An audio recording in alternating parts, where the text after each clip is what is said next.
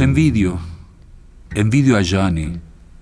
A ese Johnny del otro lado, sin que nadie sepa qué es exactamente ese otro lado.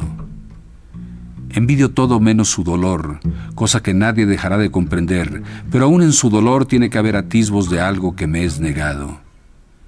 Envidio a Johnny, y al mismo tiempo me da rabia que se esté destruyendo por el mal empleo de sus dones, por la estúpida acumulación de insensatez que requiere su presión de vida.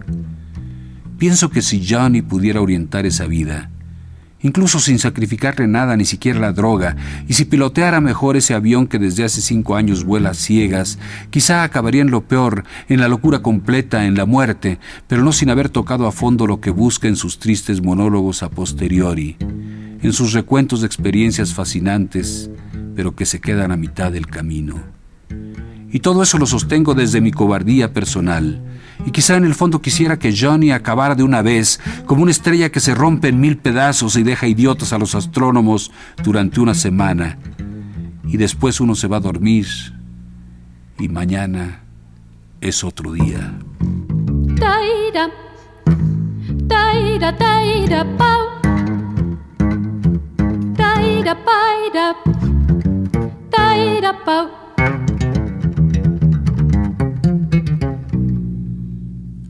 La llave del tiempo. La clave del tiempo. La nave del tiempo. El ave del tiempo. Presentan.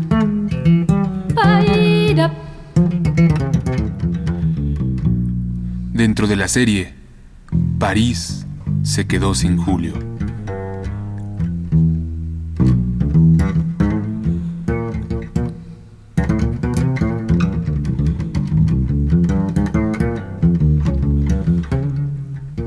El perseguidor, de Julio Cortázar. Tercera parte.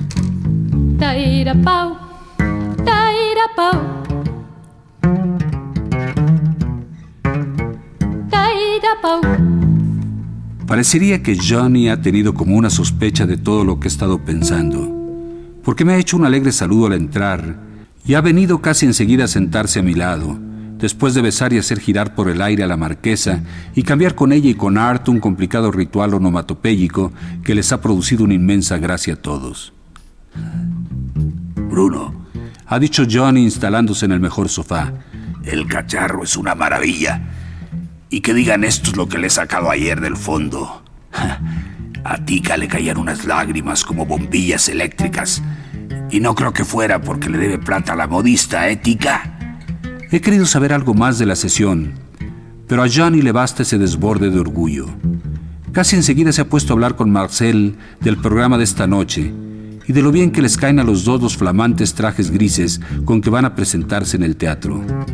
Johnny está realmente muy bien y se ve que lleva días sin fumar demasiado. Debe de tener exactamente la dosis que le hace falta para tocar con gusto. Y justamente cuando lo estoy pensando, Johnny me planta la mano en el hombro y se inclina para decirme, Dede me ha contado que la otra tarde estuve muy mal contigo. Van y te acuerdes. Pero sí me acuerdo muy bien. Y si quieres mi opinión, en realidad estuve formidable. Deberías sentirte contento de que me haya portado así contigo. No lo hago con nadie, créeme. Es una muestra de cómo te aprecio. Tenemos que ir juntos a algún sitio para hablar de un montón de cosas. Aquí.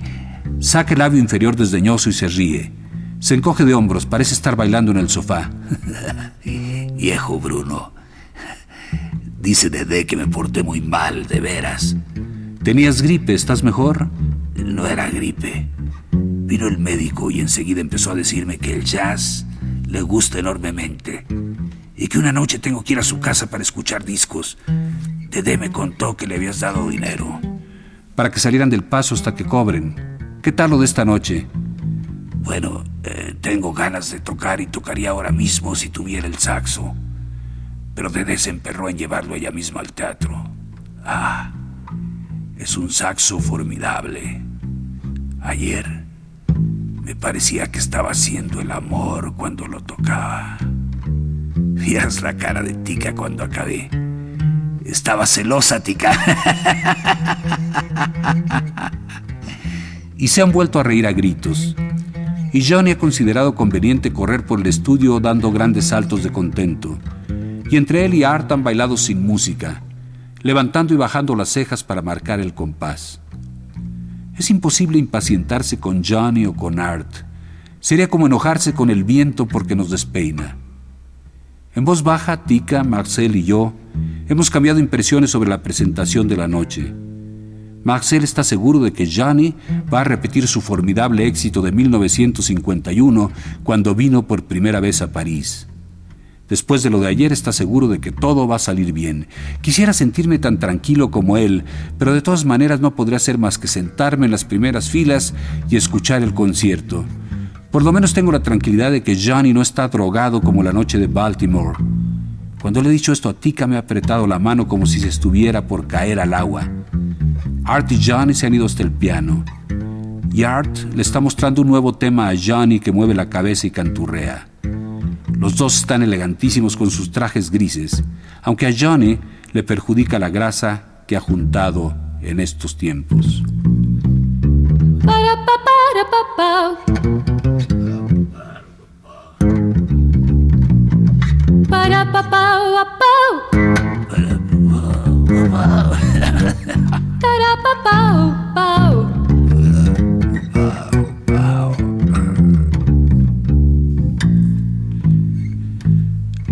Con Tika hemos hablado de la noche de Baltimore, cuando Johnny tuvo la primera gran crisis violenta.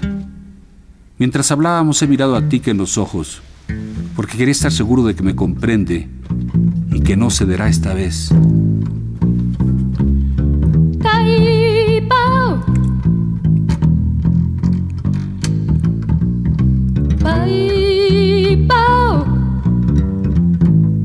Si Johnny llega a beber demasiado coñac o a fumar una nada de droga, el concierto va a ser un fracaso y todo se vendrá al suelo.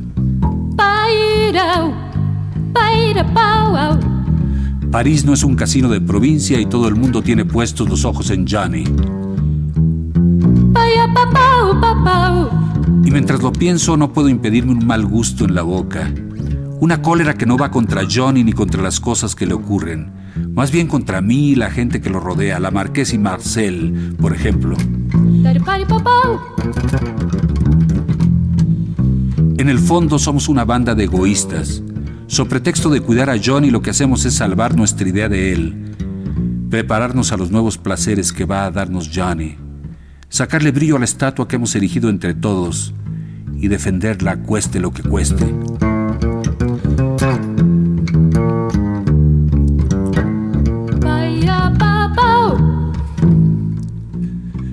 El fracaso de Johnny sería malo para mi libro. De un momento a otro saldrá la traducción al inglés y al italiano, y probablemente de cosas así está hecho una parte de mi cuidado por Johnny.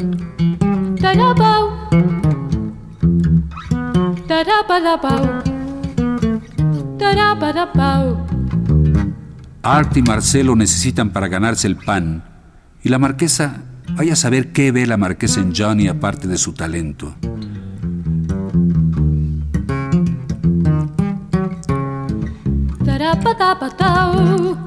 Todo esto no tiene nada que hacer con el otro Johnny. Y de repente me he dado cuenta de que quizá Johnny quería decirme eso cuando se arrancó la frazada y se mostró desnudo como un gusano. Johnny sin saxo. Johnny sin dinero y sin ropa. Johnny obsesionado por algo que su pobre inteligencia no alcanza a entender, pero que flota lentamente en su música. Acaricia su piel lo prepara quizá para un salto imprevisible que nosotros no comprenderemos nunca.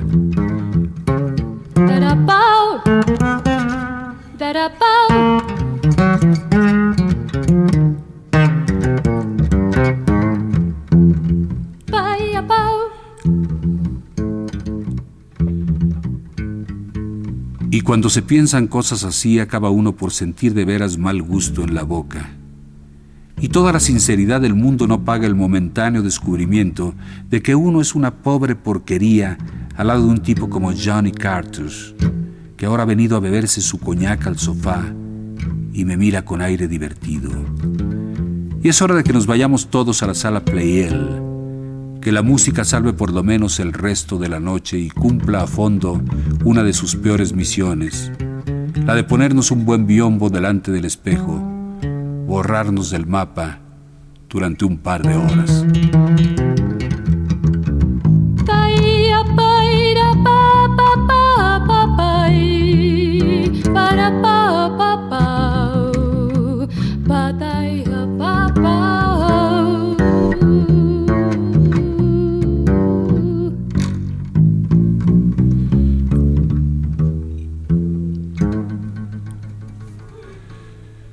Como es natural, mañana escribiré para Jazz Hut una crónica del concierto de esta noche. Pero aquí con esta taquigrafía garabateada sobre una rodilla en los intervalos, no siento el menor deseo de hablar como crítico, es decir, de sancionar comparativamente. Sé muy bien que para mí Johnny ha dejado de ser un jazzman y que su genio musical es como una fachada, algo que todo el mundo puede llegar a comprender y admirar, pero que encubre otra cosa, y esa otra cosa es lo único que debería importarme, quizá porque es lo único que verdaderamente le importa a Johnny.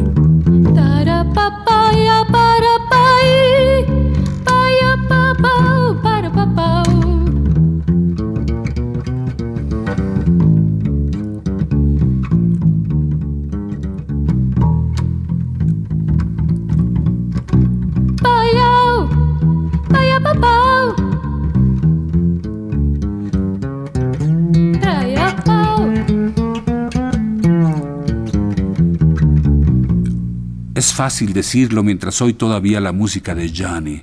Cuando se enfría, ¿por qué no podría ser como él? ¿Por qué no podré tirarme de cabeza contra la pared?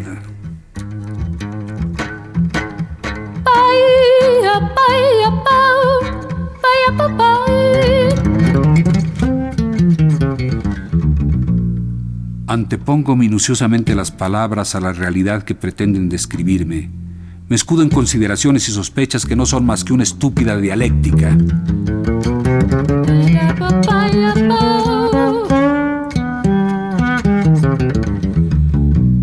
Me parece comprender por qué la plegaria reclama instintivamente el caer de rodillas.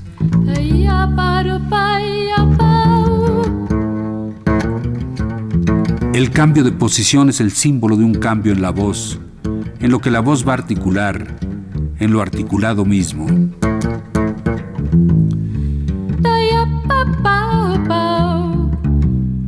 Cuando llego al punto de atisbar ese cambio, las cosas que esté un segundo antes me habían parecido arbitrarias se llenan de sentido profundo, se simplifican extraordinariamente y al mismo tiempo se ahondan.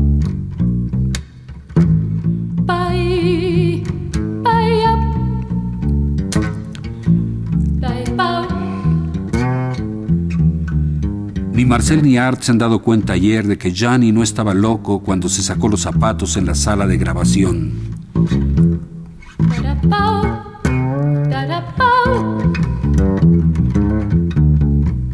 Johnny necesitaba en ese instante tocar el suelo con su piel, atarse a la tierra de la que su música era una confirmación y no una fuga.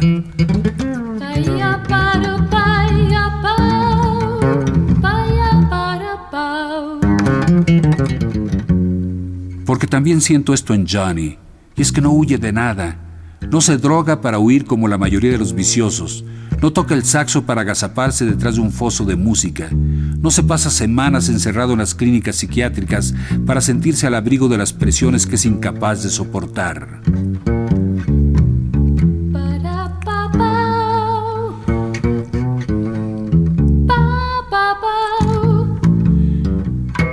Hasta su estilo, lo más auténtico en él. Ese estilo que merece nombres absurdos sin necesitar de ninguno, prueba que el arte de Johnny no es una sustitución ni una completación.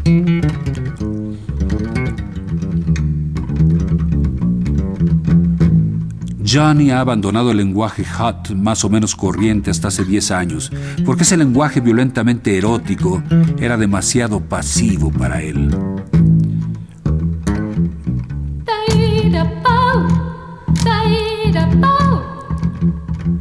En su caso el deseo se antepone al placer y lo frustra, porque el deseo le exige avanzar, buscar, negando por adelantado los encuentros fáciles del jazz tradicional.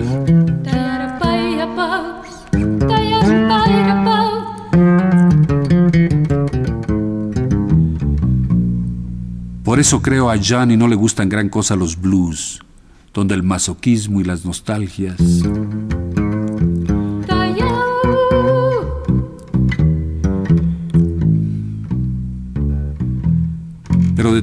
ya he hablado en mi libro, mostrando cómo la renuncia a la satisfacción inmediata indujo a Johnny a elaborar un lenguaje que él y otros músicos están llevando hoy a sus últimas posibilidades.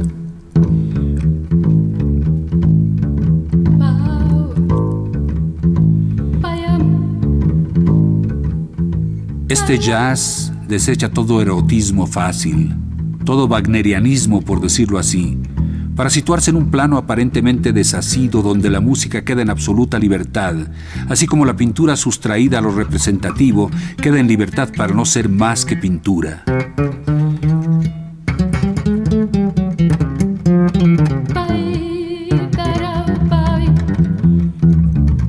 Pero entonces, dueño de una música que no facilita los orgasmos ni las nostalgias, de una música que me gustaría poder llamar metafísica, Johnny parece contar con ella para explorarse, para morder en la realidad que se le escapa todos los días.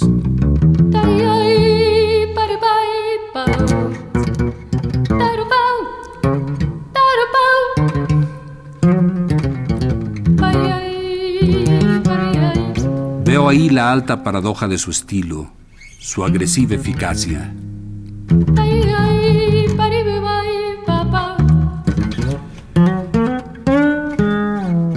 Incapaz de satisfacerse, vale como un acicate continuo, una construcción infinita cuyo placer no está en el remate, sino en la reiteración exploradora, en el empleo de facultades que dejan atrás lo prontamente humano sin perder humanidad.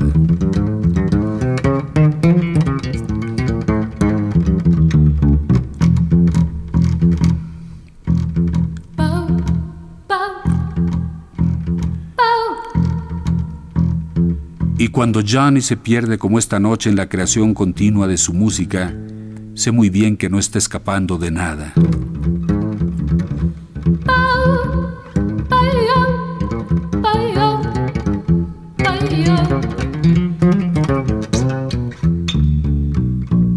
Ir a un encuentro no puede ser nunca escapar, aunque releguemos cada vez el lugar de la cita.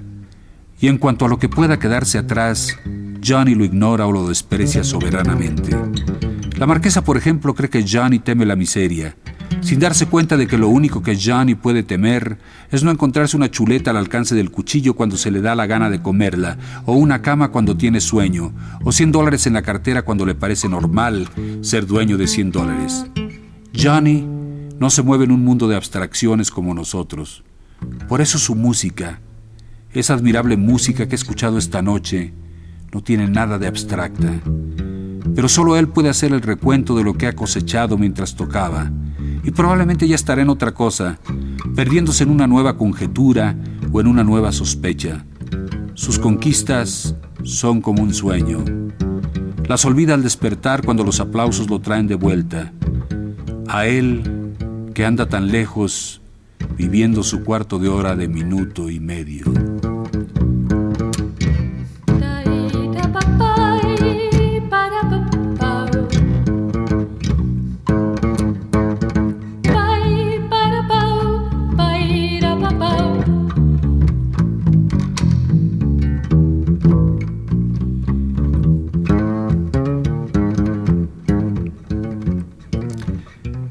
Sería como vivir sujeto a un pararrayos en plena tormenta y creer que no va a pasar nada.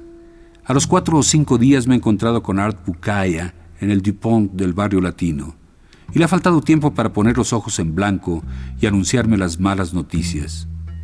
En el primer momento he sentido una especie de satisfacción que no me queda más remedio que calificar de maligna, porque bien sabía yo que la calma no podía durar mucho, pero después he pensado en las consecuencias y mi cariño por Johnny se ha puesto a retorcerme el estómago. Entonces me he bebido dos coñacs mientras Art me describía lo ocurrido. En resumen, parece ser que esa tarde de Lorné había preparado una sesión de grabación para presentar un nuevo quinteto con Johnny a la cabeza. Art, Marcel Gabotti, y dos chicos muy buenos de París en el piano y la batería. La cosa tenía que empezar a las 3 de la tarde y contaban con todo el día y parte de la noche para entrar en calor y grabar unas cuantas cosas. ¿Y qué pasa?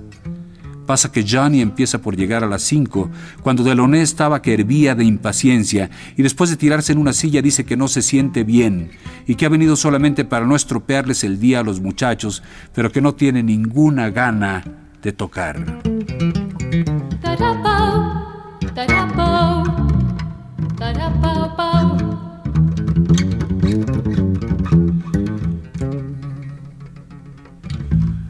Entre Marcel y yo tratamos de convencerlo de que descansara un rato, pero no hacía más que hablar de no sé qué campos con urnas que había encontrado y darle con las urnas durante media hora. Al final empezó a sacar montones de hojas que había juntado en algún parque y guardado en los bolsillos. Resultado que el piso del estudio parecía el jardín botánico, los empleados andaban de un lado a otro con cara de perros y a todo esto sin grabar nada. Fíjate que el ingeniero llevaba tres horas fumando en su cabina y eso en París ya es mucho para un ingeniero.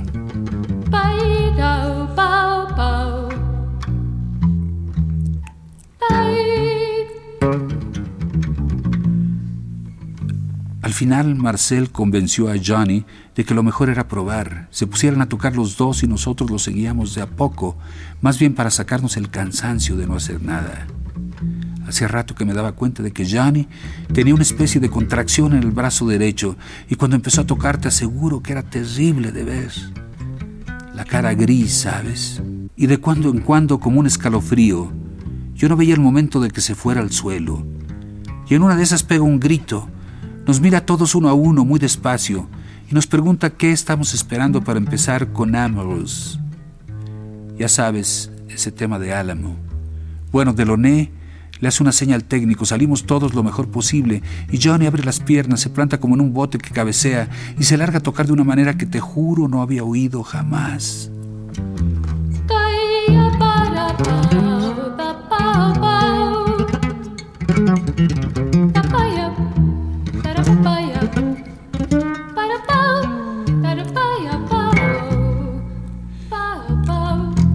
Esto durante tres minutos hasta que de golpe suelta un soplido capaz de arruinar la misma armonía celestial y se va a un rincón, dejándonos a todos en plena marcha, que acabáramos lo mejor que nos fuera posible.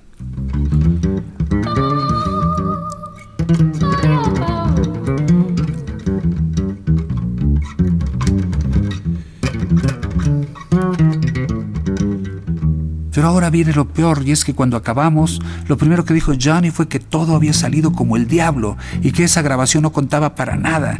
Naturalmente ni Deloné ni nosotros le hicimos caso, porque a pesar de los defectos el solo de Johnny valía por mil de los que oyes todos los días, una cosa distinta que no te puedo explicar. Ya lo escucharás, te imaginas que ni Deloné ni los técnicos piensan destruir la grabación, pero John insistía como un loco, amenazando romper los vidrios de la cabina si no le probaban que el disco había sido anulado. Por fin el ingeniero le mostró cualquier cosa y lo convenció. Entonces Johnny propuso que grabáramos Streptomycin, que salió mucho mejor y a la vez mucho peor. Quiero decirte que es un disco impecable y redondo, pero ya no tiene esa cosa increíble que Johnny había soplado en Amorous.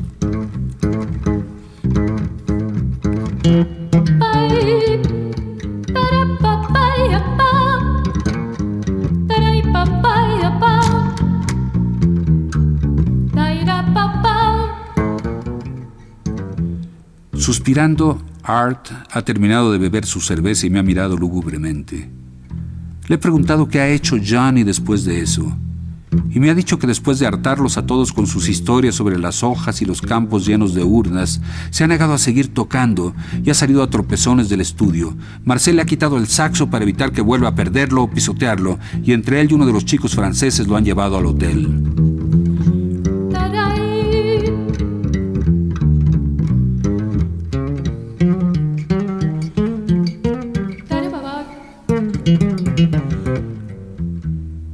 ¿Qué otra cosa puedo hacer sino ir enseguida a verlo? Pero de todos modos lo he dejado para mañana.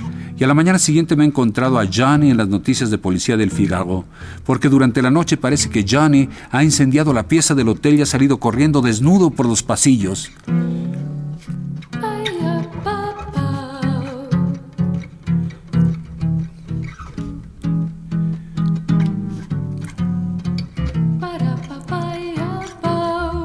Tanto él como Dede han resultado ilesos, pero Johnny está en el hospital bajo vigilancia.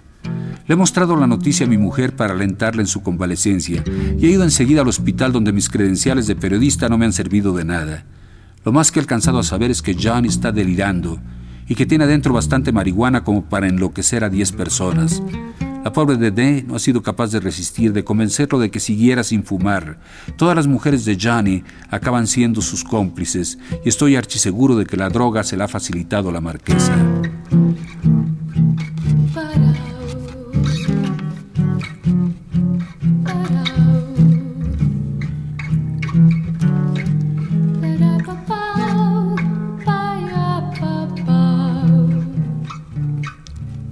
Fin, la cuestión es que he ido inmediatamente a casa de Delaunay para pedirle que me haga escuchar Amorous lo antes posible.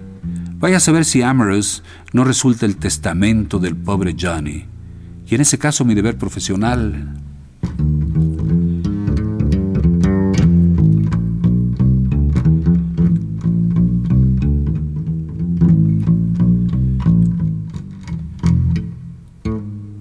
Pero no, todavía no. A los cinco días me ha telefoneado Dede diciéndome que Johnny está mucho mejor y que quiere verme. He preferido no hacerle reproches, primero porque supongo que voy a perder el tiempo y segundo porque la voz de la pobre Dede parece salir de una tetera rajada. He prometido ir enseguida y le he dicho que tal vez cuando Johnny esté mejor se pueda organizar una gira por las ciudades del interior. He colgado el tubo cuando Dede empezaba a llorar.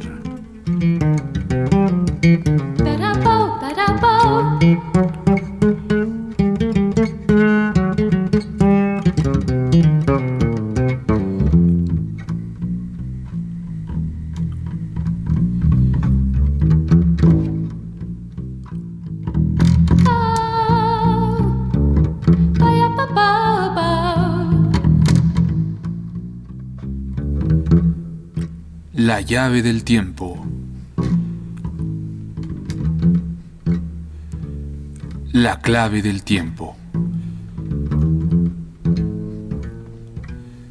La nave del tiempo.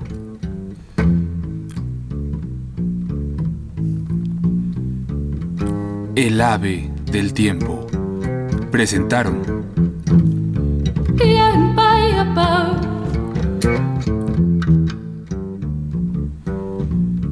El perseguidor de Julio Cortázar. Tercera parte.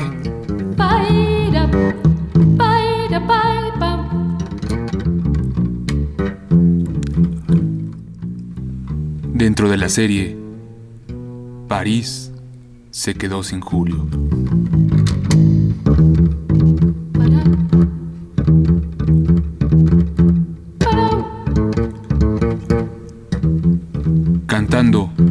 Herrera.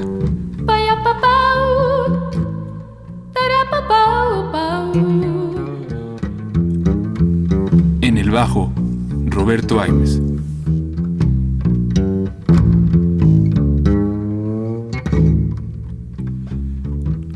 Narración, dirección y producción, Juan López Moctezuma.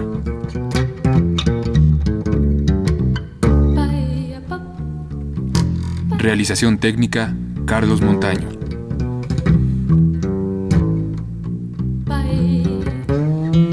Locutor, Homero Bazán Lonche.